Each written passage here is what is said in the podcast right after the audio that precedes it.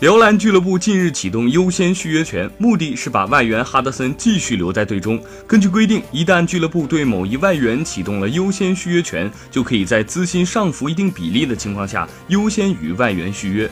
如果这名外援拒绝，未来三年就不能代表其他 CBA 球队参赛。